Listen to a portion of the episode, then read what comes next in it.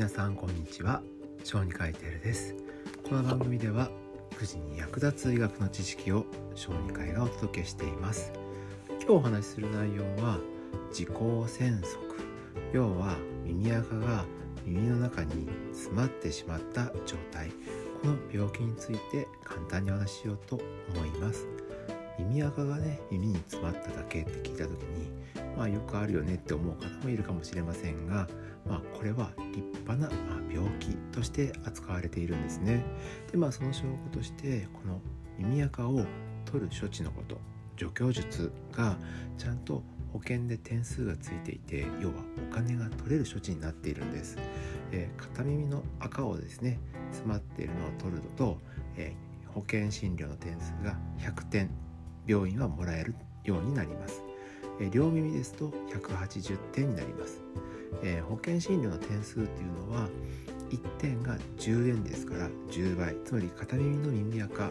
重大なものを取ると1000円病院としてはまあ儲かるということになるわけですね。で実際はそこから保険診療で、まあ、何割負担が変わりますけど、えー、まあ実際病院としてはそれだけまあ大切な主義として行っているそういう扱いになるんですね。じゃあこの耳垢が詰まる状況どういう時に起きやすいかというと、まあ、一番起きやすいのは綿棒などで耳掃除をして取ってるつもりが耳垢を奥に押し込んでしまう時です他にも指でこう奥に触ってしまって押し込んでしまうこともありますし耳栓なんていうのでも耳垢を押し込む原因になるんですねでいろいろ調べて耳栓イヤープラグってのが出てくるんですけどおそらく今はイヤホンでいうところのカナル型耳の中に押し込んで聞くタイプのイヤホンも十分原因として考えられると思うのでよく使う方は注意してみたらどうかなと思います。で自分の耳の中って見ることできないのでどういう時に症状を疑うのかっていうことになるんですけれど、まあ、よくある理由をいくつか言ってみますね。例えば耳の閉塞した感じこう耳がこう詰まったような感じがする時が大事ですね。あと耳の痛みっていうのもあります。耳鳴りであったりめまいそして咳という症状が出ることもあります。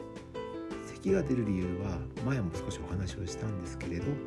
耳の穴には神経がいろいろ回っていてその神経の一つが、まあ、ちょうど咳に関わる神経と同じなので、まあ、勘違いをして咳が出てしまう。こういうメカニズムが考えられますね。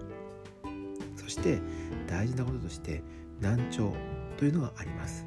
それはそうですよね。耳に栓してるわけですから耳が聞こえづらいっていうのがなると思います。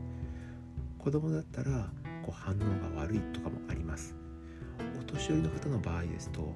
まあ、ただ聞こえないだけじゃなくって場合によってはこう認知症と勘違いされてしまうようなこともあるわけです。だってずっとこう聞き返しをするわけですからね。はあっていう感じで。なのでいろんな症状がありますから耳がなんかこの人おかしいなとか自分で気持ち悪いなって違和感を感じた時は耳鼻科に行ってまず見てもらうというのはとても大事ですね。必要があれば耳垢をしっかりとってもらいましょう。で、え、そんなにたまるのって思う方はこの耳垢とか耳が詰まるとか喘息っていう単語で調べてみてください。結構ごっそりたまった、えー、写真がネット上には掲載されていますから、えー、非常に参考になると思います。今回は